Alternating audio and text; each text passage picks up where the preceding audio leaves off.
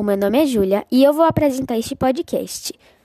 Disciplina Além dos Livros, juntamente com Larissa Serra, que escreveu o nosso resumo para mim. Muito obrigada, Larissa.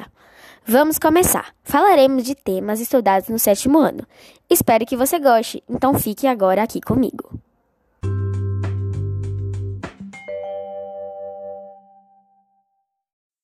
Começaremos falando de charge. Charge é um desenho que interpreta um fato recente de maneira crítica e bem-humorada, com linguagem verbal ou não verbal, e publicada em jornais, sites, revistas e blogs.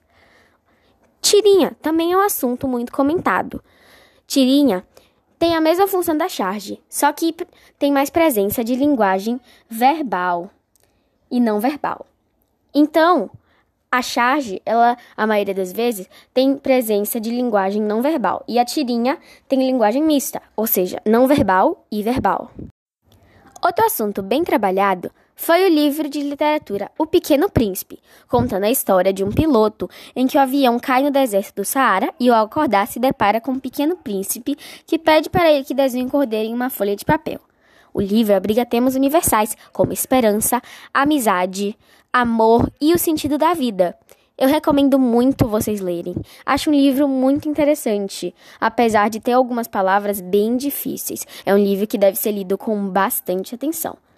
O livro, além de abrigar temas universais, abriga personagens reflexivos.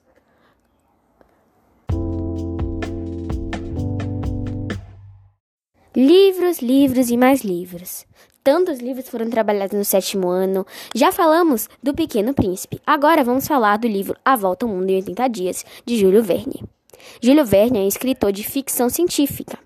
E este livro aborda a história de Phileas Fogg, um homem calculista e frio, que faz uma aposta e tenta dar a volta ao mundo em 80 dias. Muito interessante esse livro, abrigando vários temas, ação, ficção. É muito interessante. Recomendo vocês lerem também.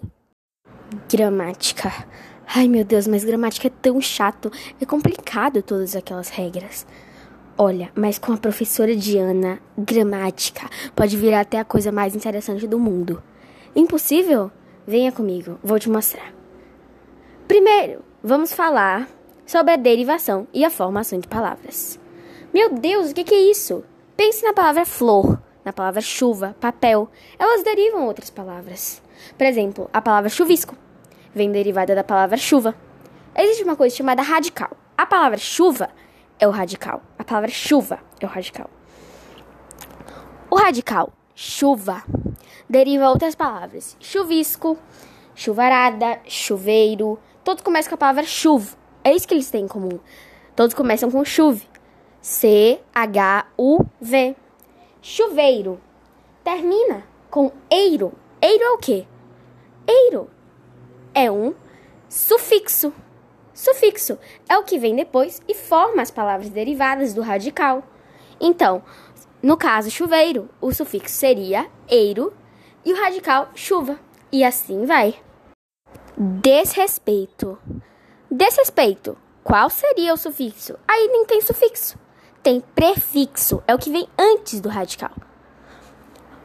O radical aí seria respeito e prefixo des. Prefixo vem antes. Desrespeito. Extraterrestre. Qual seria o radical? Ai, que eu não sei, né? Ter. T-E-R-E. R-R, né? T-E-R-R. O sufixo seria estre e o prefixo extra. Oxi, mais um sufixo e um prefixo. Isso aí, derivação parasintética, quando vem um sufixo e um prefixo. Outras palavras exemplares seriam subterrâneo, prefixo sub, radical ter e sufixo âneo. Muito simples. Infelizmente, o nosso podcast já está quase acabando. Espero que vocês tenham aprendido bastante hoje. Muito obrigada por assistirem até aqui. Até a próxima!